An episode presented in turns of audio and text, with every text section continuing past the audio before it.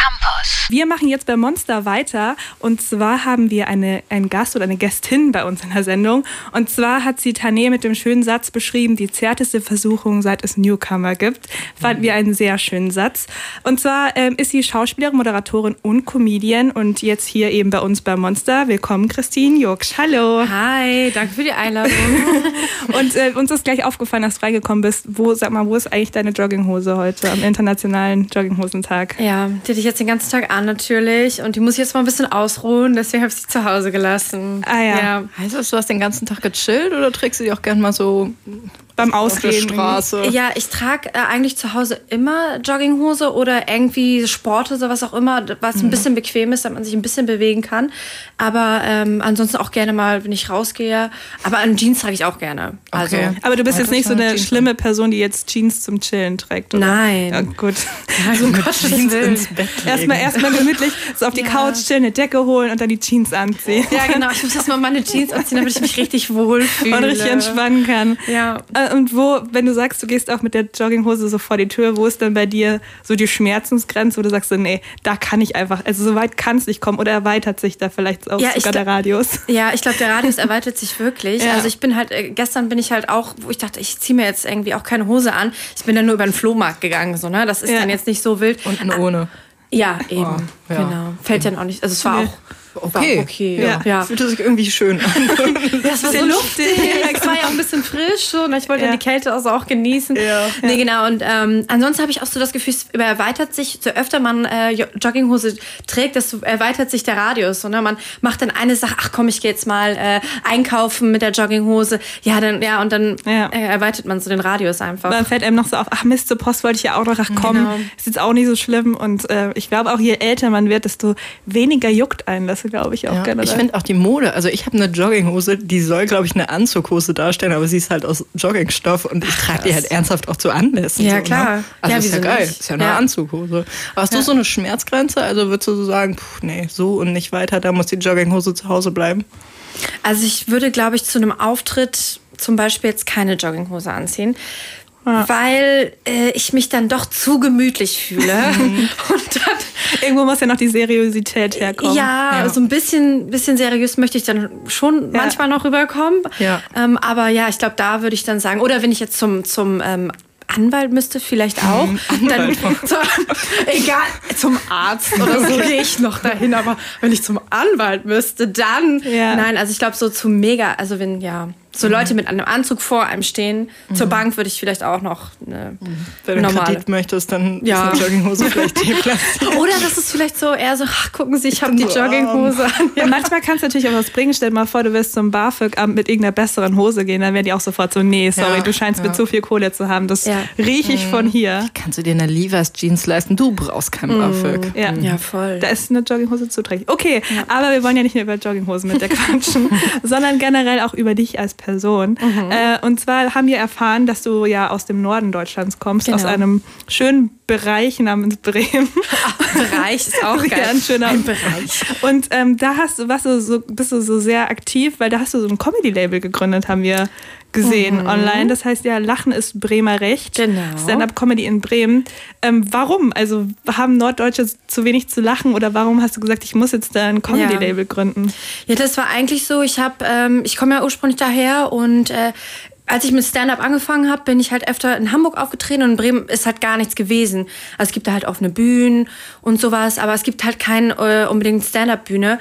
Und dann dachte ich, das ist irgendwie voll schade, weil ich kannte auch Leute in Bremen, die das einmal unbedingt machen wollten oder auch gerne in Bremen auftreten wollten. Und dachte ich, ja komm, ich mach das jetzt einfach. Also ich meine... So also so einfach, also man, man kann ja nicht einfach sagen, so, so jetzt habe ich ein mhm. Label und dann hat man das, sondern... Genau, nee, ich habe dann einfach irgendwie ein, zwei Shows gemacht ähm, und dachte mir, ach, das läuft eigentlich ganz gut, es kommt ganz gut an. Ich hatte dann auch so eine Location, die halt auch relativ bekannt ist, auch sehr studentisch, sag ich mal, und auch zentral am Bahnhof. Und dann dachte ich mir, ah, das lief dann halt auch ganz zentral am Bahnhof. Leute direkt wieder gehen. ja, genau. Wenn sie nicht gefällt, dann sehen die S-Bahn steigen. Ja, und dann, ähm, ja, dann hat das so gut funktioniert und dann dachte ich mir, ja, geil. Und ich dachte mir, okay, die Show braucht halt auf jeden Fall einen Titel. Also ich kann es ja einfach sagen, ja, Stand-Up-Comedy, Open Mic. So, ich wollte halt irgendwie einen Titel, dass die Leute auch wissen, ah, okay. Und es gibt ja in Bremen so einen Spruch, ich weiß nicht, ob man den hier kennt, dreimal ist Bremer Recht. Kennt ihr den? Nee. Es ist, ich kenne nur ab dreimal ist eine Tradition. Hattest du was damit zu ja, tun? Ja, genau. Also es ist halt quasi, wenn du Dinge zweimal machst und es funktioniert nicht so, dann sagst du, ach komm, dreimal ist Bremer recht. Ich okay. mache das jetzt noch ein drittes Mal, um das Alle so guten Dinge sind drei? Ja. Ah, ah genau. Okay. Und dann dachte ich mir so, ja, Lachen ist Bremer recht klingt so, wuh. Ja, ein bisschen Bremen, ein bisschen funny. ja, so. genau. Ja, genau. Ja, ja geil. Genau. Ähm, also kennst du schon viele lustige Norddeutsche? Ich denke da immer so, also wenn ich in meinem Freundeskreis die Leute anschaue, die aus Norddeutschland kommen, die gehen zum Lachen in den Keller. Also ganz Echt? ehrlich, ja, richtig. Also die teilen auf jeden Fall nicht meine Art des mhm. Humors. Ja, es ist, glaube ich, schon, dass der Norddeutsche an sich schon ein bisschen sehr speziellen Humor hat, auch sehr ähm, trocken einfach. Mhm. Und ich glaube, das checkt man dann nur, wenn man halt auch da aufgewachsen ist oder einfach ja. das so kennt von den Leuten. Und ich meine, manchmal denke ich auch so, wenn die Leute halt irgend so einen Spruch sagen wie, ja, muss so, ne? Das, mhm. Ich meine, das waren die halt auch manchmal lustig. Ja. Und das kann man halt auch schwer verstehen, wenn man nicht da aufgewachsen ist. Und ich glaube, deswegen wirken die Norddeutschen immer so, als hätten die ja so gar moin. keinen Humor. Ja, moin. moin. Yo, ja. Yo. Aber ich bin auch generell ein Fan von trockenem Humor, muss ich sagen. Ich finde das ganz auch. gut. Du bist ja in der Stand-up-Szene jetzt schon angekommen, hast deine Shows da bestritten. Was reizt dich jetzt besonders dran? Weil wir haben gerade schon gesagt, du bist auch Moderatorin und Schauspielerin. Also warum Stand-up? Mhm. Mhm. Nein, also ich mag es halt ja, es ist einfach eine direktere Form der, ähm, der auf der Bühne zu stehen. Es ist einfach jetzt nicht so wie Schauspiel, dass du halt ein Stück hast mit mehreren Leuten in einem Ensemble spielst und ähm, quasi schon eine vierte Wand hast, sag ich mal, wo du Leute, also wo du dein Theaterstück spielst, sondern es ist einfach eine direkte Form. Du kriegst direkt Reaktionen von den Leuten, ob sie natürlich lachen oder nicht. Ähm, man möchte natürlich, dass sie lachen, deswegen mhm. ist ganz gut. Und es ist einfach, äh, das macht einfach, wenn man das einmal mit angefangen, einmal so ein bisschen Blut geleckt hat und einmal so merkt, boah, das ist, das ist dann einfach so, ach, so ein geiles Gefühl, wenn man so selber Sachen erzählt, die einem so beschäftigen, dann die Leute zum Lachen bringen und hinterher sind alle so glücklich. Man schwebt einfach in so, einem, in so einer Glückswelle. Ja. Ganz kurz, was machst du, wenn die Leute nicht lachen? Wie ist das dann so? Also ich stelle mir vor, dass ja. es richtig hart ist, wenn du einen Gag machst und du findest ihn selbst einfach und in, der, in dir zerbricht einfach ja. alles.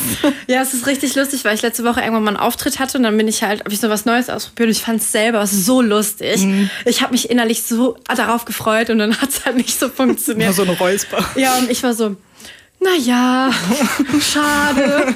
hätte, ja, hätte ja sein können. Aber es ist dann nicht so, also klar denkt man ja, okay, ich arbeite, ich, wenn ich das Thema unbedingt irgendwie erzählen will oder den Gag machen will, dann überlege ich halt mir, ja, wie kann ich es anders bringen, damit es halt auch andere Leute zum Lachen bringt. Also jetzt nicht so, dass ich dann in Trauer verfalle und denke so, ja, mhm. also natürlich ein bisschen, aber ich versuche immer dran zu arbeiten dann. Ja. ja. Aber wenn du, wenn du jetzt sagst, okay, das ist, hatte ich, dann fand es so schade, dass die Leute da nicht gelacht haben, du, du bist wahrscheinlich so, du, du denkst dir dann diesen Gag aus oder möchtest diesen Gag bringen. Ähm, hast du dann noch so eine Art, äh, also hast du dann Leute, vor denen du das so ein bisschen testest auch, dass du sagst, oder ist einfach dein nächster Auftritt dein Test quasi für das neue, für den neuen Gag? Mhm, ja, also es ist unterschiedlich. Also manchmal erzähle ich das äh, Freunden von mir oder meinem Freund und sage so, ja, hier, ich habe das und das und würde das gerne mal testen. Was findest du, wie findest du das, wenn ich dir das so erzähle? Und manchmal, äh, also ich rede da ganz viel mit meinem Freund drüber und der sagt dann auch immer, ja, mach doch mal, äh, denk doch mal so oder so oder ich verstehe das nicht ganz, was meinst du damit? Und da gibt er mir so Denkanreize und dann äh, kann man halt auch besser auf die Bühne gehen, wenn man weiß, okay, man hat schon ein bisschen drüber nachgedacht, äh, was, man weiß auch, wie ja. man die Geschichte erzählen kann, damit genau. die auch irgendwie Sinn ergibt. Ähm, wir haben auch online so ein bisschen gesehen, dass du gerade so in einem Solo-Programm auch schreibst, mhm. das so ein bisschen abendfüllender ist. Da haben wir uns so gefragt, wie setzt man sich eigentlich an so ein Solo-Programm ran? Weil mhm. klar, wenn man sagt, okay, ich bringe jetzt mal den neuen Gag irgendwie in mein Programm rein, das ich schon so ein bisschen habe. Aber wenn du sagst, du musst jetzt irgendwie so einen ganzen Abend füllen, ist es ja schon nochmal eine andere Geschichte, oder? Ja, auf jeden Fall. Also es ist schon ähm, was Gutes, sag ich mal, wenn ich weiß, okay, ich möchte halt irgendwann mal so 90 Minuten vor Leuten spielen und nur Stand-up machen.